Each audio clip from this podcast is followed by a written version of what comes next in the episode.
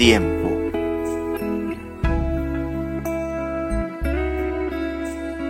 Pero cuando llegó la plenitud de los tiempos, Dios envió a su Hijo, nacido de mujer, nacido bajo la ley, para redimir a los que estaban bajo la ley, para que pudiéramos recibir la adopción como hijos. Gálatas 4, 4, 5. Un momento en la historia en que el mundo estaba providencialmente listo para el nacimiento del Salvador.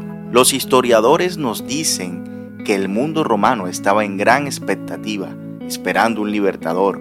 En el momento en que nació Jesús, las viejas religiones estaban muriendo, las viejas filosofías estaban vacías e impotentes para cambiar la vida de los hombres. Extrañas nuevas religiones misteriosas estaban invadiendo el imperio. La bancarrota religiosa y el hambre espiritual estaban en todas partes. Dios estaba preparando al mundo para la llegada de su Hijo. Desde el punto de vista histórico, el propio imperio romano ayudó a preparar el mundo para el nacimiento de Cristo. Las carreteras conectaban ciudad con ciudad y todas las ciudades en última instancia con Roma. Las leyes romanas protegían los derechos de los ciudadanos y los soldados romanos protegían la paz. Gracias a las conquistas griegas y romanas, el latín y el griego eran conocidos en todo el imperio. Entonces, el nacimiento de Cristo en Belén no fue un accidente, fue un plan perfecto de Dios.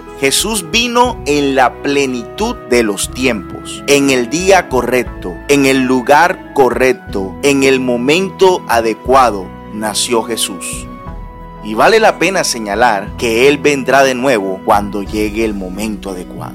Si bien Dios rara vez viene en nuestro tiempo, siempre viene en el momento correcto.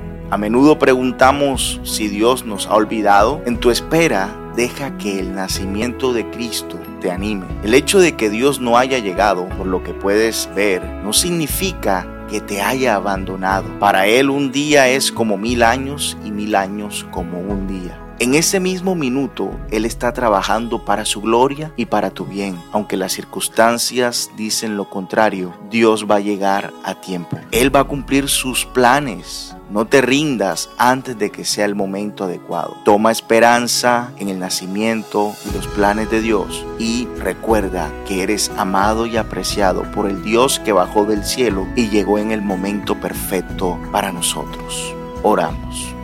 Padre, encuéntrame en la espera. Aquieta mi corazón y dame la capacidad de saber que tú estás cerca. Creo que tus planes son buenos. Lo veo en el nacimiento de tu Hijo Jesús. Pero a veces me cuesta ver más allá de la neblina que me rodea. Renueva mi confianza mientras levanto mis ojos hacia ti. Amén.